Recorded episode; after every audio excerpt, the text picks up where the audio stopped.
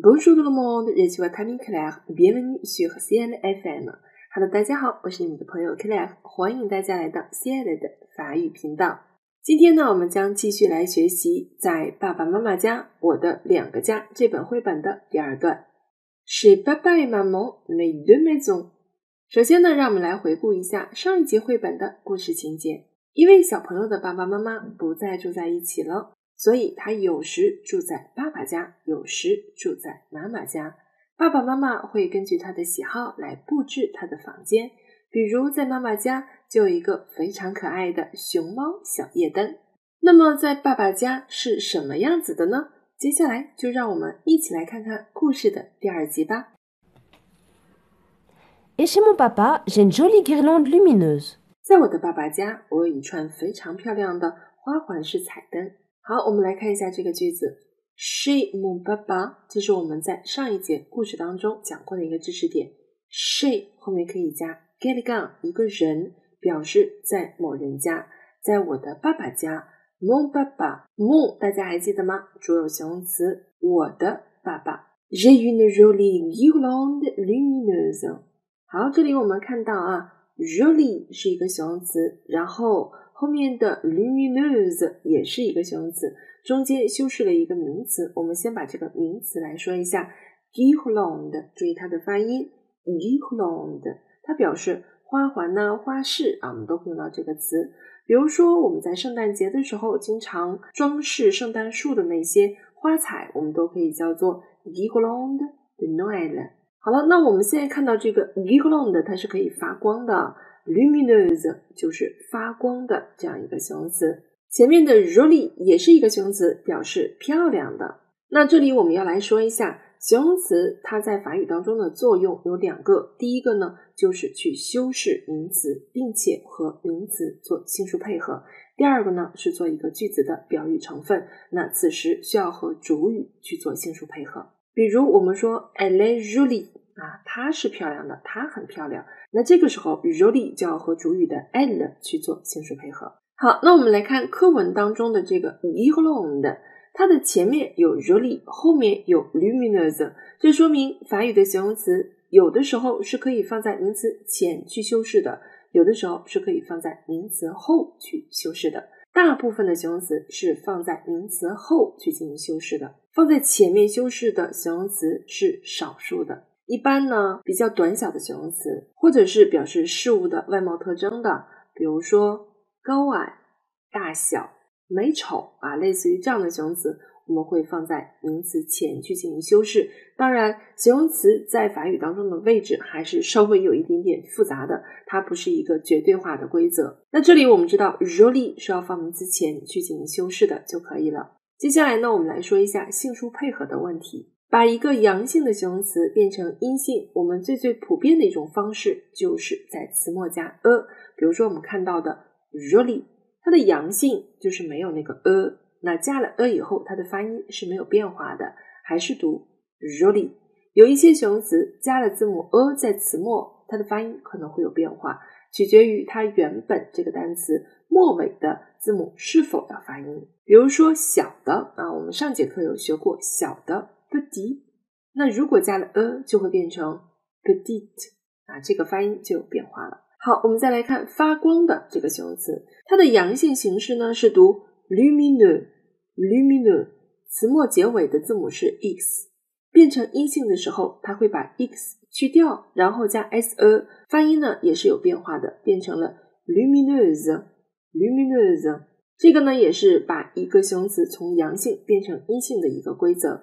以 x 结尾的，我们通常会把 x 去掉，变成 s e。类似的这样的形容词，我们应该还会了解到，比如说幸福的 heureux，它的阴性形式呢 heureuse。这是一种变化的规律啊，大家可以慢慢的去积累。那么最最常见的啊，就是在词末加 e 了。好的，让我们一起来看下一页绘本内容。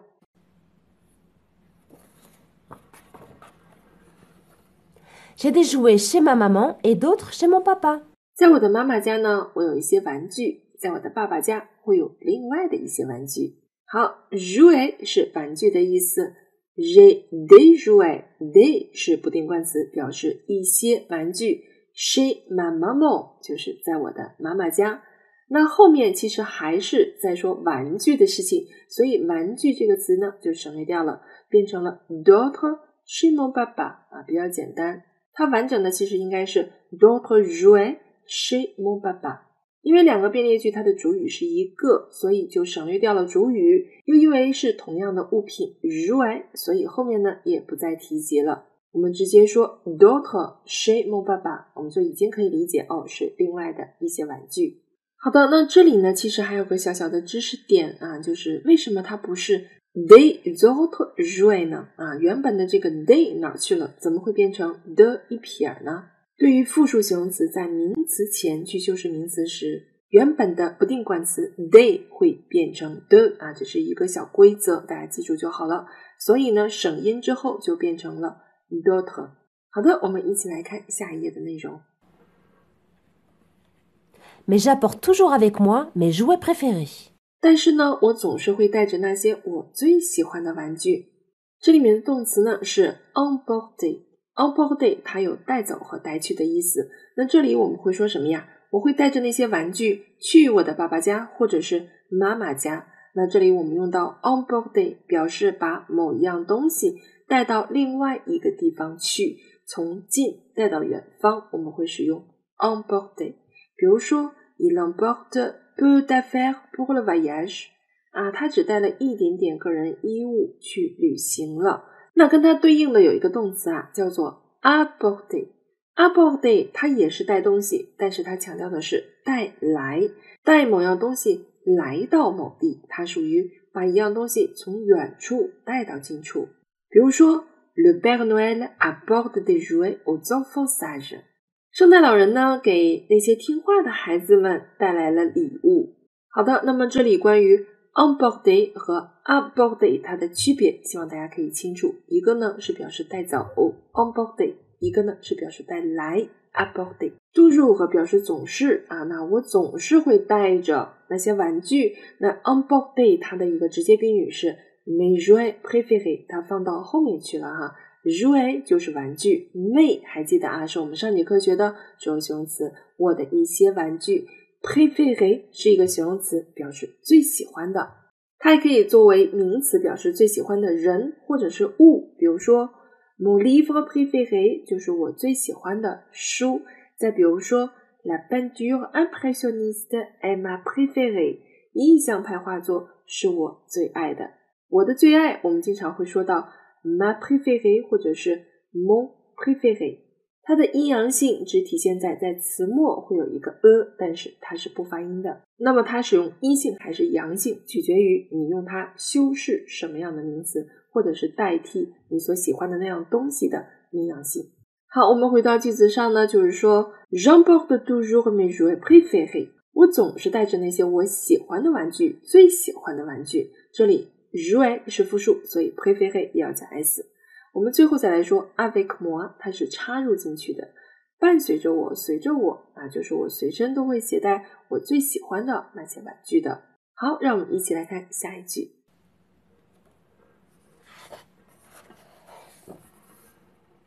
Avant, c'était toujours ma maman qui venait me chercher à l'école.